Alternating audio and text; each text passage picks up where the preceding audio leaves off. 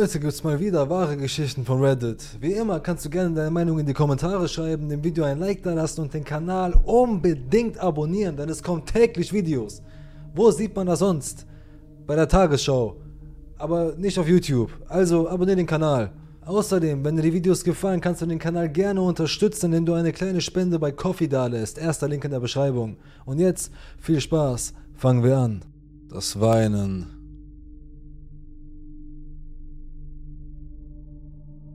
Mein Name ist Mathieu, ich bin 36 Jahre alt und diese Geschichte ist mir vor etwa 10 Jahren passiert.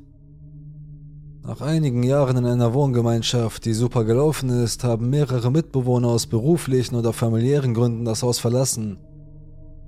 Ich war nicht scharf darauf, neue Leute zu treffen, zumal es gut gelaufen war und ich Angst hatte, dass sich das ändern könnte. Ich nutzte die Zeit, um auszuziehen und eine eigene Wohnung zu nehmen. Viele von uns kennen die Schwierigkeiten, eine neue Wohnung in einer Großstadt zu finden, wenn man wenig Geld hat. Nach Dutzenden von Besichtigungen fand ich schließlich eine perfekte Wohnung und dank der Hilfe meiner Eltern konnte ich sie auch bekommen. Es war eine kleine Maisonette-Wohnung mit atypischem Charme, wie sie von Immobilienmaklern verkauft wird, im fünften und letzten Stock eines großen Gebäudes, das eigentlich aus zwei zusammengeklebten Gebäuden besteht, aber zwei ganz unterschiedliche Eingänge hat. Die Art und Weise, wie die Wohnungen gebaut waren, war etwas seltsam. Das Zimmer, das eine Maisonette-Wohnung war, lag nicht über dem Rest der Wohnung, sondern am Ende eines Korridors, der zum anderen Gebäude führte, sodass die Zimmer in den beiden Gebäuden übereinander zu liegen schienen, ohne dass es einen Durchgang zwischen den beiden Gebäuden gab. Die ersten Monate verliefen super und ich genoss das Leben allein. Ich bin eher häuslich, also oft zu Hause, um zu spielen oder Serien zu schauen. Der einzige Nachteil ist, dass ich, wenn ich in meinem Zimmer war, die Geräusche ziemlich deutlich hörte, wenn ein Nachbar die Treppe herunterkam oder eine Tür zuschlug. Wenn eine Bohrmaschine ratterte, zuckte ich zusammen, weil ich den Eindruck hatte, dass das Geräusch an meiner Wand war, obwohl es von irgendwo in einem der Gebäude kam. Das war ziemlich nervig, aber immer nur vorübergehend, also nahm ich es hin. Sechs Monate nach meiner Ankunft begann ich, wenn ich in meinem Bett lag, ganz deutlich ein Weinen zu hören, das ich instinktiv einem kleinen Kind zuordnen würde. Kein Schreien oder alarmierendes Weinen, nur ein kleines, hohes Schluchzen, das aber laut genug war, dass ich es durch die Wände hören konnte. Okay, ein kleines Mädchen, das weint, ist alltäglich. Aber wenn es so lange andauert, ist es trotzdem nicht sehr angenehm, um einzuschlafen. Das Problem war, dass ich das Weinen wieder hörte, und zwar immer regelmäßiger und zu verschiedenen Zeiten. Manchmal früh morgens nach dem Aufwachen, manchmal mitten in der Nacht, manchmal tagsüber am Wochenende oder, was noch beunruhigender war, unter der Woche. Sofern sie also nicht zu Hause unterrichtet wurde, ist das ungewöhnlich. Manchmal, wenn sie etwas lauter weinte, hörte ich die Schritte eines Erwachsenen, der eine Treppe herunterkam und eine Tür öffnete, laut sprach und sie zuknallte. Daraus schloss ich, dass das Weinen nicht in meinem Kopf stattfand und dass mindestens ein Erwachsener in der Nähe war. Das Weinen Tag und Nacht zu hören begann mich zu beeinflussen, weil es wirklich schlimm war. Und ich begann mich schuldig zu fühlen, weil ich mir sagte, dass es sich vielleicht um ein misshandeltes Kind handelte dass ich der Einzige war, der das hörte und etwas tun konnte. Da ich keine Lust hatte, meine Nachbarn zu konfrontieren, rief ich die berühmte Nummer für die Meldung von Misshandlungen an. Problem? Sie haben hunderte von Anrufen und wenig Personal, sodass die einzige Lösung darin besteht, mehrere Stunden in der Leitung zu bleiben, bis einer der Berater frei wird. Ich schaltete mein Telefon ein und machte etwas anderes, während ich wartete. Als endlich jemand verfügbar war, erzählte ich ihm die Situation. Die Person am anderen Ende der Leitung war etwas verlegen. Wenn ich die Wohnung oder den Namen nicht hatte und nichts Ungewöhnliches gesehen hatte, war es für sie unmöglich, meine Aussage aufzunehmen, weil sie nichts tun könnten. Irgendwie logisch, wenn ich darüber nachdenke. Etwas hilflos legte ich auf. Aber das Weinen ging zu verschiedenen Tages- und Nachtzeiten weiter und trieb mich in den Wahnsinn. Ich traute mich nicht zu schreien oder gegen die Wand zu schlagen, weil ich Angst hatte, das arme Kind zu erschrecken oder die Situation noch schlimmer zu machen. Ich wusste, dass meine Nachbarn über und unter mir keine Kinder hatten, aber ich fragte sie trotzdem, ob es nicht bei ihnen zu Hause war und ob sie das Weinen auch hörten. Sie erklärten mir höflich, dass sie das nicht tun und dass es ihnen leid tut, aber ich habe das Gefühl, dass ich ein bisschen wie ein aufdringlicher Freak wirkte, der bei den anderen Leuten zuhört oder dass ich übertreibe, also bestand ich nicht darauf.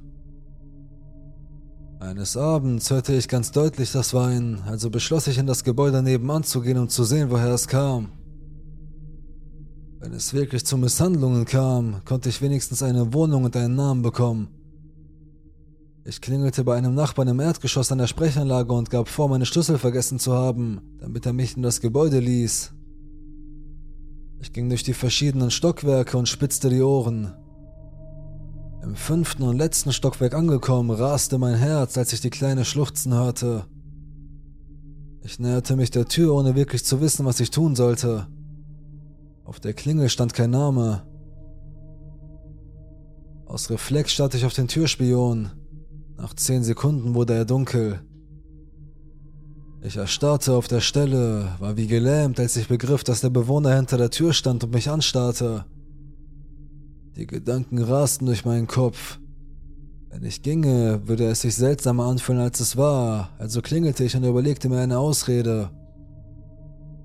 Der Türspion war immer noch dunkel, es musste also jemand hinter der Tür sein. Dann wurde das Auge wieder hell und niemand öffnete mir. Obwohl ich einfach nur ein Nachbar hätte sein können, der um einen Gefallen bat, verstand ich nicht, warum die Person nicht geöffnet hatte. Ich ging etwas enttäuscht und ausgeflippt nach Hause. Ich hatte keinen Namen, ich hatte das Kind oder ihre Eltern nicht einmal gesehen. Ich wusste nicht, was ich dem Jugendamt erzählen sollte und ich blieb völlig hilflos zurück. Als ich in mein Zimmer zurückkehrte, hörte ich sie immer noch weinen und konnte nicht mehr. Ich beschloss daher, bis auf weiteres auf der Couch im Wohnzimmer unten zu schlafen damit ich das Weinen nicht mehr ständig hören musste. So konnte ich an etwas anderes denken. Doch ein paar Tage später fand ich in meinem Briefkasten einen handgeschriebenen Zettel. Kümmere dich um deine Angelegenheiten. Da wurde mir klar, dass die Person, die mich durch den Türspion gesehen hatte, nun wusste, wie ich aussah und herausgefunden hatte, in welcher Wohnung ich wohnte, sowie meinen Briefkasten und damit ganz nebenbei auch meinen Namen. Ich flippte total aus, weil ich wusste, dass ich diese Wohnung nicht so einfach verlassen konnte und beschloss daher, die Polizei anzurufen und die Situation zu schildern. Aber sie antworteten mir, dass sie ohne einen Notfall, der durch eine Auseinandersetzung oder ähnliches zum Zeitpunkt des Anrufs gekennzeichnet war, nicht wegen eines Problems mit der Nachbarschaft kommen könnten. Einfach super. Ich konnte nicht mehr mit diesem Kloß im Bauch weitermachen. Ich musste diesen Stress beenden und beschloss daher am selben Abend, mit dem Zettel in der Hand an die Tür des Nachbarn im anderen Gebäude zu klopfen, von wo aus ich das Weinen gehört hatte, und um ihn um eine Erklärung zu bitten und die Sache zu beenden. Da ich ein wenig Angst vor seiner Reaktion hatte, bat ich einen Freund, der mit der Geschichte vertraut war, mich zu begleiten. Als wir in den Flur kamen, steckte der Schlüssel im Schloss außerhalb der Wohnung als ob der Nachbar ihn draußen vergessen hätte. Wir klingelten. Nichts. Dann bestanden wir darauf, klopften an der Tür. Nichts, kein Geräusch. Da der Schlüssel im Schloss steckte, konnten wir uns nicht lange gegen den Gedanken wehren, die Tür zu öffnen. Wir traten ein und fragten für den Fall der Fälle. Ist da jemand? Der Schlüssel steckte draußen. Es kam keine Antwort. Wir drückten die Tür ganz auf und rochen einen starken Bleichmittelgeruch. Wir schalteten das Licht ein. Die Wohnung war völlig leer, sauber, staubfrei und roch immer noch nach dem Reinigungsmittel. Fassungslos machten wir einen schnellen Rundgang, um nachzusehen und fanden buchstäblich nichts. Am nächsten Tag rief ich die Hausverwaltung an und erklärte ihnen alles. Sie antworteten mir, dass die Wohnung seit Monaten nicht mehr bewohnt wurde.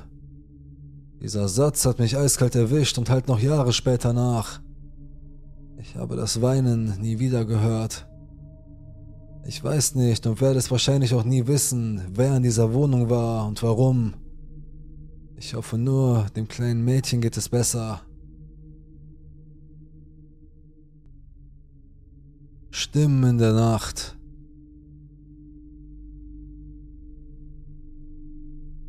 Ich habe bereits einige Beiträge über Erlebnisse verfasst, die mich die ganze Nacht über beschäftigt haben, und zwar in einem Haus, in dem es spukte. Dies ist eine weitere dieser Geschichten. Um dieses riesige Haus und die Anlage einigermaßen zu verstehen. Ich lebte in diesem Haus zwischen der Highschool und dem College und hatte das Untergeschoss für mich allein. Ich hatte ein Schlafzimmer, ein riesiges Vorzimmer im Erdgeschoss, eine Kochnische und ein Badezimmer. Die Vorbesitzer hatten einen Zwinger für die Terrierzucht gebaut, der sich um die Ecke im Flur befand, direkt vor der Tür vom vorderen Zimmer im Erdgeschoss am unteren Ende der Treppe.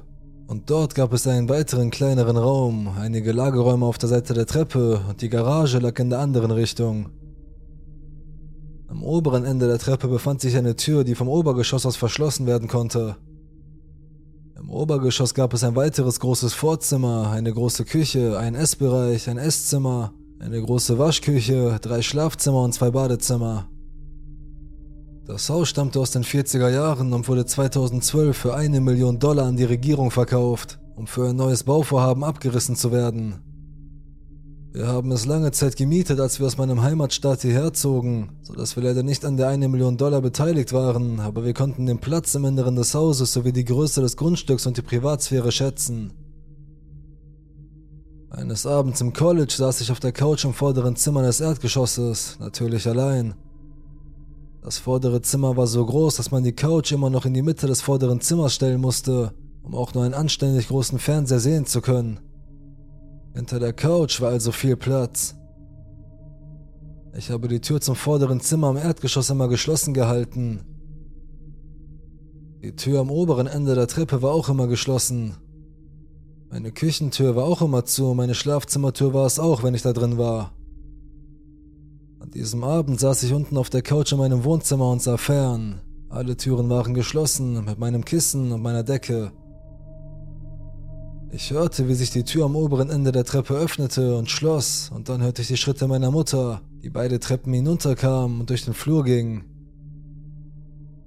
Wenn meine Mutter dachte, ich würde schlafen, berührte sie leise den Türknopf und versuchte ihn leise zu öffnen, was mich jedes Mal automatisch aufweckte, auch wenn ich schlief. Aber ich war auch nicht am Schlafen, ich war hellwach. Aber ich hörte, wie sie leise den Türknopf berührte und versuchte ihn zu drehen, dann wie üblich die Tür gerade noch öffnete und leise meinen Namen flüsterte. Es war dasselbe wie jedes Mal, wenn ich nicht antwortete. Sie flüsterte wiederholt meinen Namen und dachte, ich schlief. Ich erinnere mich sogar deutlich an eine Wendys-Werbung, gefolgt vom George Lopez-Intro, während diese ganze Sache passierte, so seltsam das auch ist. Ich beschloss, dass es besser wäre, das in dem Moment zu hören, aus irgendeinem Grund. Meine Mutter flüsterte immer wieder meinen Namen und fragte, ob ich wach sei. Sie öffnete die Tür weiter und dann hörte ich ihre Schritte, die näher kamen, als sie den ganzen Weg durch mein riesiges Vorderzimmer ging. Sie wiederholte dasselbe immer und immer wieder, bis sie hinter der Couch direkt über mir aufstand und immer noch fragte, ob ich wach sei. Sie gab schließlich auf und ich hörte, wie sie aus dem vorderen Zimmer zurückging. Sie schloss jedoch nicht meine Zimmertür, ein Lieblingsärgernis von ihr, von dem jeder wusste. Aber etwas Seltsames. Ihre Schritte hörten auf halber Strecke auf. Nicht so seltsam, sie schrieb wahrscheinlich eine SMS oder wurde von irgendetwas aufgehalten. Oder spürte vielleicht, dass ich wach war und wollte mich erschrecken, wenn ich hochkam. Ich weiß nicht. Ich tat so, als wäre ich schläfrig und würde gerade aufwachen und sagte, was? Nichts. Mom? Immer noch keine Antwort. Mom, ich hab dich gehört. Ich bin wach. Was willst du? Aber sie hat immer noch nichts gesagt. Ich sah nur, dass meine Tür aufging. Ich war verärgert darüber, dass sie nach so viel Beharrlichkeit nicht reagierte und meine Tür offen ließ. Ich beschloss aufzustehen und nachzusehen, was sie wollte, weil ich mich über sie ärgerte. Als ich mich auf den Weg zur Tür machte, wich meine Verärgerung allerdings der Angst, aber ich redete mir ein, dass es nur sie ist, dass ich sie finden werde, dass sie nur wieder einmal herausspringen und mich erschrecken wird. Als ich aus dem vorderen Zimmer kam und die Treppe hinauflief, spürte ich, wie etwas aus dem Schatten des Zwingers hinter mir auftauchte. Fast so, als wollte es mich an den Knöcheln packen. Aber das war normal. Ich hasste diesen ganzen Bereich. Ich mochte mein Zimmer unten nicht. Aber ich hasste den Flur da unten, die Treppe und den Zwinger noch mehr. Ich rannte die Treppe hinauf, so schnell ich konnte. Meine Mutter war nicht da, als ich die nächste Treppe umrundete und oben ankam. Ich versuchte die Tür zu fassen und den Knauf zu drehen, aber sie ließ sich nicht öffnen. Ich fing an, gegen die Tür zu hämmern und zu weinen. Ich hatte das Gefühl, dass etwas hinter mir stand und mich anglotzte. Ich saß dort eine gefühlte Ewigkeit, aber es waren wahrscheinlich nur Minuten. Schließlich kam meine Familie und schloss die Tür auf. Die lachten alle auf meine Kosten und ich fing an, sie anzuschreien und ihnen zu sagen, dass es nicht witzig sei, mich dort unten einzusperren, wo sie doch wüssten, wie viel Angst ich dort unten hätte. Dass ich nur hochgekommen sei, wenn meine Mutter heruntergekommen sei und meinen Namen gerufen und meine Zimmertür offen gelassen habe. Alle sahen mich an und sagten mir, sie sei die ganze Zeit bei ihnen gewesen und habe ferngesehen. Ich sagte ihnen nein, sie sei heruntergekommen und habe meinen Namen geflüstert und ich habe ihre Schritte gehört. Sie sagten mir alle aufrichtig, dass sie die ganze Zeit oben gewesen sei und zusammen ferngesehen hätten. Ich erzählte ihnen die ganze Geschichte und sie entschuldigten sich dafür, dass sie mich dort unten eingesperrt hatten und taten es nie wieder. Ich war extrem verängstigt durch die Tatsache, dass es nicht nur meinen Namen kannte, sondern auch genau wusste, wie es die Schritte und das Verhalten meiner Mutter nachahmte und wie es am besten meine Aufmerksamkeit erlangen konnte.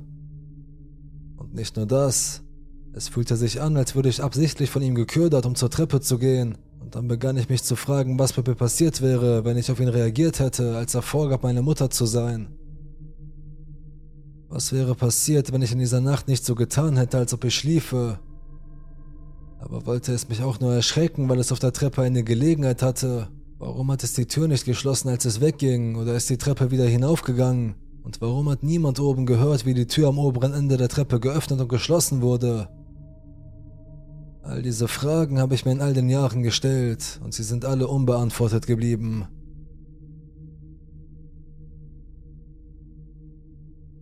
Der Nachbar.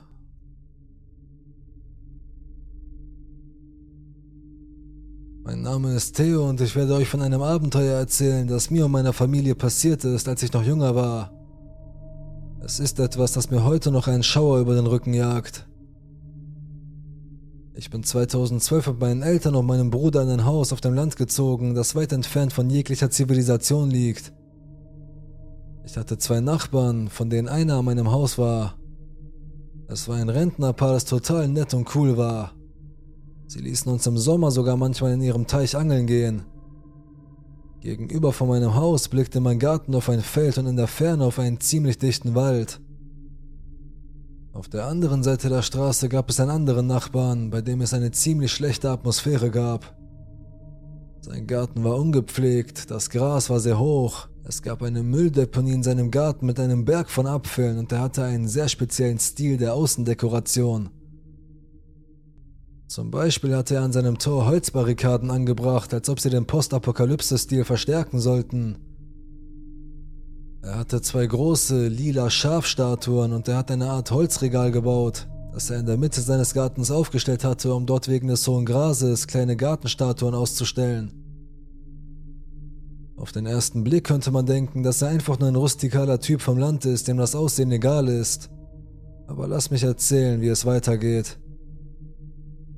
Es kam der Tag, an dem er zu uns kam. Ich war damals zehn Jahre alt. Ich war mit meinem Vater im Garten, als der Mann in den 50ern auftauchte, dessen Hygiene zweifelhaft war. Ungepflegter Bart, Kleidung mit sehr sichtbaren Flecken, starker Geruch und so weiter. Dann wirst du sagen, dass ich viel nach dem Aussehen und nicht nach der Person urteile, aber warte, bis ich dazu komme. Er kam in unseren Garten und er war ziemlich kalt. Kein Hallo, kein Wie geht's. Er sagte, sind Sie die neuen Nachbarn? Mein Vater grüßte ihn und sagte ja, und sofort begann der Nachbar in unserem Garten herumzulaufen und unverständliche Dinge zu murmeln. Er ging um unsere Scheunen und unseren Teich herum und ging ein paar Minuten später wieder weg, ohne sich auch nur zu verabschieden. Diese erste Begegnung war sehr seltsam und mein Vater war sprachlos über diese Interaktion. Eines Tages, es war 23 Uhr, Mitte Oktober, also kannst du dir vorstellen, dass es schon ziemlich dunkel war, saßen ich und meine Mutter auf dem Sofa und schauten fern. Das Sofa stand direkt gegenüber der Haustür, die verglast war, sodass wir sehen konnten, was an unserem Garten passiert. Nach einer Weile sahen wir, wie ein Kopf schnell an die Tür kam. Meine Mutter und ich zuckten erschrocken zusammen und meine Mutter sagte mir, ich solle auf dem Sofa bleiben und sie begann auf die Glasfront zuzugehen. Zu meiner großen Überraschung war es der seltsame Nachbar, der vor meiner Mutter stand. Meine Mutter öffnete das Fenster und der Nachbar hielt ihr einen Blumenkohl hin und sagte, ich habe diesen Blumenkohl für Sie in meinem Garten gezüchtet und möchte ihn Ihnen als Willkommensgruß überreichen. Meine Mutter, die überhaupt nicht verstand, warum er uns zu so später Stunde einen Blumenkohl schenken wollte, antwortete ihm kühl, dass es spät sei und dass man nicht einfach so in das Haus der Leute eindringen könne. Vor allem, weil das Gartentor geschlossen war. Sie lehnte den Blumenkohl also ab und forderte ihn auf, unseren Garten zu verlassen. Der Nachbar kam dem nach und ging in der Nacht wieder weg, ohne sich zu verabschieden. Nach diesem Ereignis sprach meine Mutter, die ein wenig paranoid ist, mit meinem Vater darüber, ein Videoüberwachungssystem zu installieren, um das Haus zu schützen, was er auch später tat. Ich komme nun zur Nacht des 31. Oktobers. Es ist Halloween und meine Mutter und ich hatten das Haus für diesen Anlass dekoriert. Ich beschloss, einen Kürbis zu machen, den ich an den Eingang des Tores zum Haus stellte. Es war später Nachmittag, ich ging zum Hauseingang, um den Kürbis abzulegen, und als ich zum Haus des Nachbarn schaute, stellte ich fest, dass er in seinem Garten war und direkt auf den Eingang meines Hauses starrte.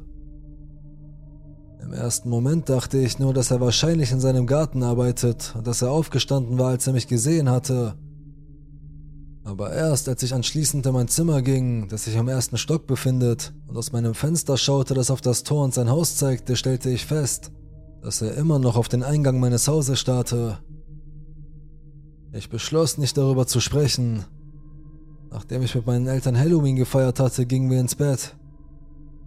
Es folgte eine Nacht, die meiner Meinung nach die gruseligste war, die ich je erlebt habe. Ich wachte gegen zwei Uhr morgens schweißgebadet auf und hörte draußen, als würden Katzen kämpfen, einschüchterndes und angreifendes Miauen, Knurren und zeitweise Geräusche einer Katze, die ich noch nie zuvor gehört hatte. Ich lag in meinem Bett in der Dunkelheit, war wie versteinert von dem, was ich hörte und konnte meine Augen nicht schließen. Da hörte ich plötzlich, dass jemand über unsere Terrasse lief. Zuerst dachte ich, dass es mein Vater sein könnte, der nach unten gegangen war, um zu sehen, was los ist. Aber mir wurde sofort klar, dass ich dann die Holztreppe zu seinem Zimmer hätte knarren hören. Da kam mir also der Gedanke, dass es der Nachbar gewesen sein könnte, der in den Garten gelaufen war und im selben Moment hörte das Miauen der Katze plötzlich auf und machte einer 30-sekündigen, völligen Stille Platz, die von einem zufriedenen Kichern durchbrochen wurde. Ich verbrachte also eine schlaflose Nacht und am nächsten Morgen hatte ich noch nicht einmal Zeit von meiner Nacht zu erzählen, als mein Vater und meine Mutter auf der Terrasse eine tote Katze fanden, die ausgeweidet auf dem Boden lag. Ich erzählte also meinem Vater von der Nacht, die ich verbracht hatte, und er beschloss, die Bilder der Videoüberwachung der letzten Nacht zu überprüfen. Es gab nur eine einzige Kamera, die sich im Außenbereich befand und auf das Eingangstor des Hauses zeigte. Als mein Vater sich die Bilder ansah, wurde er weiß, weil er gerade gesehen hatte, wie der Nachbar mitten in der Nacht ins Haus ging und ein paar Minuten später wieder herauskommt mit einem Gegenstand in der Hand, der aussieht wie ein Messer. Später am Tag erfuhr ich, dass mein Vater zur Polizei gefahren war, um die Bilder der Videoüberwachung zu zeigen und die Polizei daraufhin zum Haus des Nachbarn gefahren war. Ich habe keine weiteren Informationen darüber, was die Polizei zu ihm gesagt hatte, aber sie ist kurz darauf wieder abgereist und hat ihn in ihrem Auto mitgenommen. Zwei Tage nach diesem Vorfall war es spät und ich ging zu Bett. In dieser Nacht hatte ich einen Albtraum, in dem ich in meinem veränderten Zimmer aufwachte Möbel waren anders und das Fenster befand sich jetzt gegenüber von meinem Bett, sodass ich das Feld und den Wald vor mir sehen konnte. Es war Vollmond, also war das Feld sehr hell erleuchtet. In der Mitte des Feldes sah ich in der Ferne die Silhouette eines Mannes, der mich direkt anstarrte. Und je mehr ich die Silhouette betrachtete, desto mehr wurde mir klar, dass sie direkt in meine Richtung läuft. In dem Moment, in dem die Silhouette das Fenster erreicht, wachte ich aus diesem Albtraum auf und bemerkte, dass etwas gegen mein Fenster klopfte. Zuerst dachte ich, es sei ein Ast von einem Baum, der neben meinem Fenster stand. Aber ich stellte fest, dass der Gegenstand, der gegen mein Fenster schlug, zurückprallte, wenn er auf den Boden fiel, als ob jemand kleine Kieselsteine in einem bestimmten Rhythmus gegen mein Fenster warf. Noch schlimmer war, dass nach 15 Minuten ununterbrochener Geräusche vor meinem Fenster diese aufhörten und ich etwas sah, das wie das Blitzlicht einer Kamera aussah.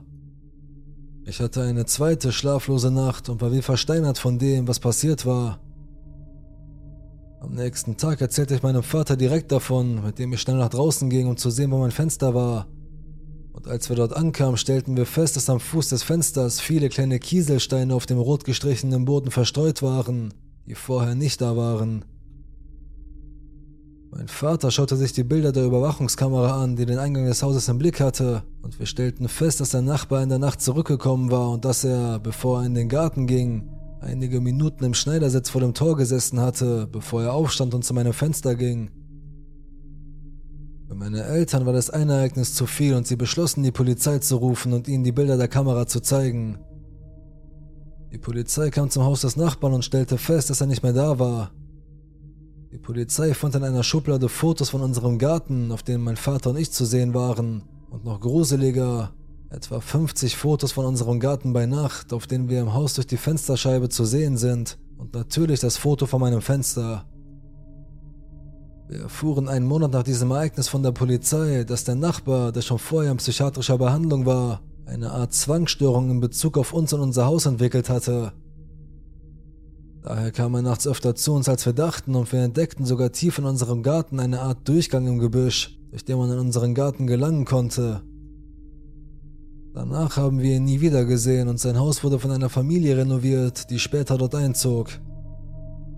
An meinen ehemaligen Psychonachbar, lass uns nie wieder treffen. Ja, gut so, geh weiter. Ich hielt mich zurück, um ihn nicht zu beleidigen oder einen Skandal auszulösen, denn ich habe einen starken Charakter und der Mann war angesichts der Drohung sicher entschlossen, mir etwas anzutun. Ich wusste, dass es nichts bringen würde, ihn zu beleidigen. Er wollte mich durch seine Worte und den Ton seiner Drohung unter Kontrolle halten, also würde es ihn nur noch mehr aufstacheln, wenn ich ihm drohte oder mich über ihn ärgerte. Ich musste klug sein und gut nachdenken. Ich bemerkte, dass ich nur drei Restaurants von zu Hause entfernt war und hörte, wie er mir wieder drohte. Vergiss nicht, mir zu gehorchen und weiter nach unten zu gehen, sonst wirst du es bereuen. Du wirst schon sehen, was mit dir passiert. Ich betrat einen Laden, in dem Wein verkauft und verkostet wird, und als ich die zwei Stufen hinaufsteige, um in den Laden zu gelangen, hörte ich, wie er zu mir sagte: Ah, du willst spielen. Immer noch mit dem gleichen tiefen, bedrohlichen Ton. Ich trat ein, schloss die Tür abrupt und ging zur Theke. Der Barmann merkte an meinem Blick, dass etwas nicht stimmte, und ich sagte leise: Bitte helfen Sie mir, ich werde verfolgt. Der Unbekannte, der mir gefolgt war, beschloss in den Laden zu kommen. Ich ging in den hinteren Teil des Ladens, sodass er mich nicht erreichen konnte. Ich muss den Weinkeller einmal kurz beschreiben, damit du besser verstehst, was passiert. Der Weinkeller war riesig. Es war wie zwei Läden, die zusammengeklebt waren, wo man am Eingang eine Käsetheke hat und gegenüber ein großes Weinregal. Wenn man in den Weinkeller geht, hat man einen Verkostungsraum mit Tischen und Stühlen. Ich beschloss, in den hinteren Teil des Kellers zu gehen und drehte mich abrupt um, als ich hörte, wie mich der Unbekannte in scharfem Ton aufforderte, den Keller zu verlassen. Der Angestellte, der in diesem Moment hinter dem Tresen in der Nähe des Eingangs stand, verließ den Tresen und einer seiner Kollegen, der im Lagerraum stand, beschloss nach draußen zu gehen, um zu sehen, was los war. Er erklärte dem Unbekannten ruhig, dass er gehen müsse und dass er ihn nichts zu suchen habe. Der Unbekannte weigerte sich jedoch zu gehen und wurde immer bedrohlicher. Er beschloss mit einigem Schwung auf mich zuzugehen, bis einer der Mitarbeiter dazwischen geht und eine Art Sperre errichtet. Der Unbekannte lässt nicht locker und weigert sich weiter, in den Laden zu verlassen, während er mir droht. Du wirst jetzt rausgehen und mir gehorchen. Und der Mitarbeiter antwortet, nein, sie wird nicht rausgehen. Ob sie rausgeht oder hier bleibt, sie wird sehen, was mit ihr geschieht. Der Unbekannte nahm wieder Anlauf, um mich zu packen, und der Mitarbeiter begreift, dass ich in großer Gefahr bin. Der Weinhändler und der Unbekannte werden handgreiflich und schubsen sich gegenseitig. Als der Unbekannte plötzlich zurückweicht, den Kopf hebt und uns einen höhnischen Blick zuwirft. Er greift in seine Hosentasche und will etwas herausziehen. Der Weinhändler weicht zurück, sein Kollege ruft ihm zu, dass die Polizei auf dem Weg ist. Der Unbekannte beschließt, seine Hand in der Tasche zu lassen und wirft mir einen letzten, eisigen Blick zu. Einen so finsteren Blick, dass es mir beim Schreiben kalt den Rücken hinunterläuft. Dieser Blick war eine Mischung aus Hass und Feindseligkeit. Ein höhnischer Blick, der deutlich machen wollte, dass wir uns wiedersehen würden. Der Fremde dreht sich um und beschließt, das Lokal zu verlassen. Ich bleibe im Keller und erkläre dem Weinhändler, was passiert ist. Er bat mir einen Wein an, um mich zu beruhigen, aber ich trank damals keinen Wein, also bat ich nur um einen Saft. Ich beschloss, meinen Freund zu informieren, aber er war beschäftigt und beruhigte mich so gut er konnte. Nach 20 Minuten blickte ich in die Ferne und suchte die Straße nach einer möglichen Rückkehr des Verrückten ab, als ich ihn auf dem Bürgersteig neben mir sehe, wie er die Straße hinaufgeht und aus seinen Augenwinkeln in den Keller schaut. Mir standen die Haare zu Berge. Der Weinhändler hatte recht, er hatte mich gewarnt. Ich beschloss, über eine Stunde im Keller zu bleiben, um sicher zu sein, dass da draußen nichts auf mich wartet. Nach einer Stunde verließ ich den Keller und rannte nach Hause. Ich rannte die Treppe hoch und blieb zu Hause, bis meine Familie zurückkam. Ich habe nie erfahren, wer diese Person war, die so sehr wollte, dass ich ihr gehorche, und ich habe ihn nie wieder gesehen. Ich werde diese Geschichte nie vergessen, denn ich weiß nicht, was mit mir hätte passieren können. Seit dieser Geschichte trage ich einen Taser bei mir. An den Verrückten, der wollte, dass ich ihm gehorche, Lass uns nie wieder treffen.